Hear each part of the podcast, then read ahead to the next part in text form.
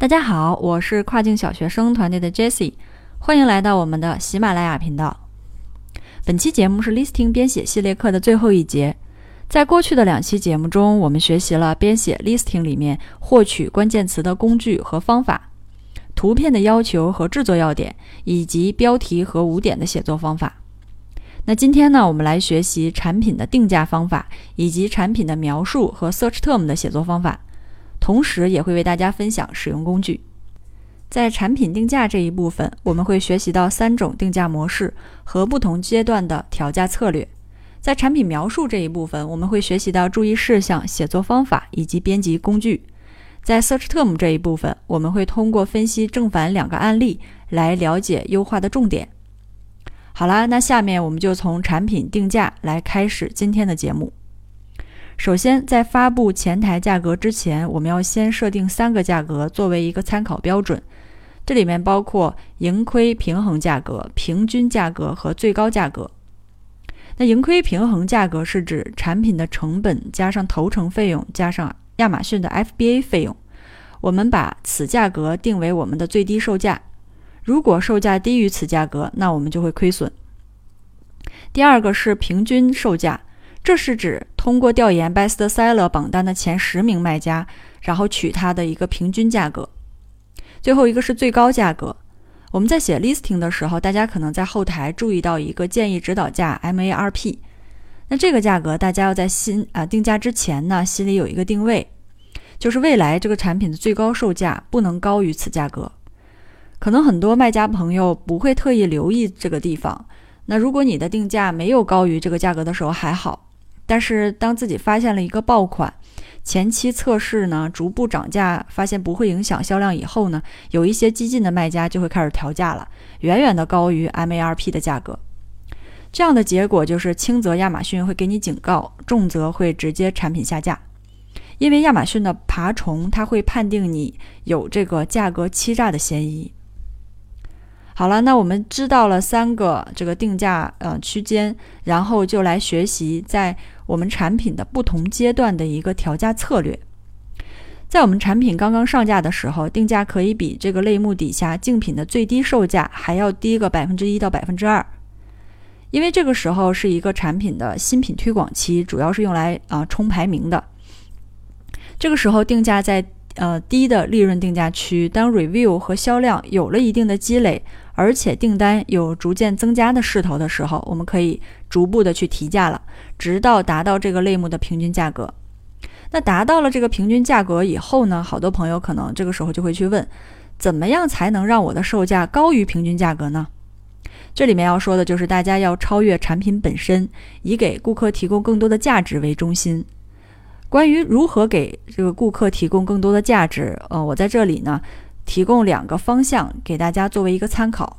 第一个方向是从产品的视觉外包装去着手，给顾客一个赏心悦目的包装，也是在充斥着这种嗯大陆货的亚马逊上一个杀出重围的好方法。第二个方向是从客户的角度去看待问题。嗯，给大家举个例子哈，比如说我们在亚马逊上卖这个榨汁机，那购买榨汁机的顾客呢，可能就会有一部分客户是有这种健身的需求。那我就在这个老外的这个兼职平台啊，之前的节目当中有提过这个工具，叫做 Fiverr 哈，在这个上面去找一个老外写一套健身的食材，嗯，这个菜单儿。那购买产品以后呢，我们给他进行呃，可以提供这种免费下载的服务。与此同时呢，当我们用完这个榨汁机的时候，总是要去清洗机器的，我们就可以在这个包装里面，呃，赠送一套清洁套装。总之就是帮客户多想一步，这个就是产品增值部分的一个体现。这个时候我们的定价如果高于平均售价，当然也就是很合理了。当价格稳定以后，我们也要去关注市场里面这个类目的价格变化，要随着市场的变化随时的调整价格。最后，在产品运营到一个平稳的阶段以后呢，我们要建立自己的独立站。在随包装的售后便签里面注明我们产品的 ins 账号，让消费者关注社交账号，通过社交账号最后找到我们的独立站。那独立站上的售价可以比亚马逊低百分之五左右，以便去沉淀客户。嗯，不知道这个地方大家有没有疑问哈？就是为什么不把独立站上的网址直接印在售后卡上，这样可能会更方便一点。这里面我们之前是有一个比较惨痛的教训的，因为亚马逊是不允许你把流量导到呃我们卖家的自己的独立站上的。如果被他发现了以后，会有一个非常惨重的一个嗯结果。这里大家一定要注意。那这部分定价的工具呢，主要就是一个老外的兼职网站了，Fiverr，大家可以。把这个多多利用起来。那说完了定价，我们现在来说怎么去写产品描述。我不知道大家有没有听别人说过，说这个产品描述不重要，嗯，写好五点，买好关键词就够了。这里面想给大家强调一下，一定不要忽略产品描述页的文案作用。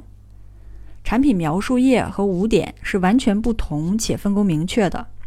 那五点呢，它只是用来说明产品的特点和功能。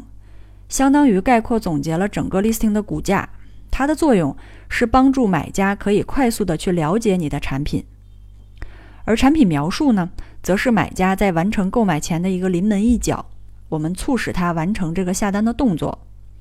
除此之外，产品描述页还增加了排布关键词的领域，你像一些没有办法在标题和五点中添加的这种长尾关键词，那就可以很容易的放在产品描述里面了。接下来呢，我们要说一下，在写嗯产品描述页的文案的时候，我们要注意的有哪些点？这里面给大家提到四点。第一点是保持句子通顺的前提下，使产品描述具有可读性。我们在完成这个产品描述的编写以后呢，可以把相关的英文句子放到谷歌翻译里面，再次翻译成中文。啊，我们自己也去看一下它到底通不通顺。强烈建议大家安装上之前提到的这个 Grammarly 的英文语法插件，这是可以避免一些很低级的语法错误。第二点是专注产品的价值体现，尽量使写出的句子可以和顾客产生情感上的共鸣。同样举一个例子哈，假如说我们是这个卖嗯运动跑步手环的卖家，那我们就可以在描述里面去提及。这个手环可以科学的去监测自己的跑步时候的心率，让这个心率始终保持在一个燃脂效率最高的心率区间，让你的减肥更容易、更轻松，帮你完成减肥的目标，让使用者更加自信啊，更加健康。那第三点是保证句子的精炼和结构的清晰，即使你是为了添加长尾关键词。我们也要避免使用非常繁复的语言来描述一个简单的功能。同时呢，一定要用 HTML code 来排版，使页面简洁，突出重点。第四点呢，是注意排版格式，保持页面的整洁。这里面呢，也给大家举了两个案例，啊，也会在说明当中贴出来，大家可以现在看一下上下两个案例。那上图呢，嗯，就是一个。我们可以看到是一个比较清晰的，下面是都混在一起的。那从观感上，第一个产品的描述就比第二个要强很多，是吧？它的逻辑会更加的清呃清楚，然后重点也很突出，让人有这种读下去的欲望。第二个呢，就是感觉嗯黑乎乎的一片，它没有重点。那这个页面混乱的锅呢，肯定是要由编辑来背。那如何排版？看起来才能有一个这个比较舒服的页面呢。这里面给大家推荐了一个在线的编辑工具，是可以用 HTML 代码来编辑呃 product description 的。这个网址呢也给大家粘贴出来了，然后也把这个产品呃这个工具的页面也给大家粘贴出来了。其实这个工具里面我们自己最常用的就三个代码，一个是换行，一个是加粗，还有一个是就是改变那个数字的文字大小，然后。嗯，这个的话也会给大家贴出来，大家到时候根据这个指令去操作就可以了，非常的简单。好，那总结这一部分产品描述页的工具呢，主要就是两个，一个是谷歌翻译，一个是刚才提到的编辑排版工具。好了，那最后我们再说一下 Search Term 的写作方法。那亚马逊现在是允许在 Search Term 上上传最多两百四十九个字符。所以我们在实际应用中一定要避免使用无效的字符，珍惜每一个字符的排布机会。首先跟大家说一下优化的一个重点。第一个呢，要使用包含连字符的语言。这里面也举了一个例子，到时候大家可以到说明里面去看。那在使用中，我们可以把这种带连字符的短语想象为亚马逊广告中的词组匹配，那就比单个的词更容易被亚马逊的 A9 算法去抓取。第二个优化的重点是，由于字符数的限制，那我们在实际编写中不必去区分单复数。比如说像鞋这个单词，shoes 和树，对于亚马逊的算法来讲，其实都是一样的。嗯，亚马逊会自动的去优化匹配搜索者的它的这个意图。那第三个优化的重点呢，是不必添加逗号，那区分不同词直接用空格就可以了。第四个重点是避免添加这种感叹号或者是一些嗯没有任何实际意义的虚词标点符号。这里边呢，给大家分享了一个比较优秀的编写的案例，嗯，大家可以看一下。然后同时呢，也举了一个反面的例子，让大家加深一下印象。这里面就是呃说一下反面的这个例子的问题在哪里。呃，我们结合着这个图片来看啊，第一个，嗯，白金关键词呢其实是没有什么作用的，不用填写。但这个例子里面写了一大堆。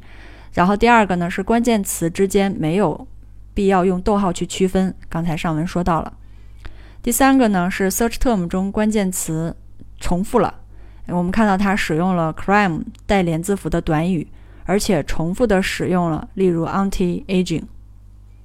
第四个是出现了占用字符数的字节数的这个单词，里呃有一个短语 skin crime for night，其中的 for 是不需要去使用的。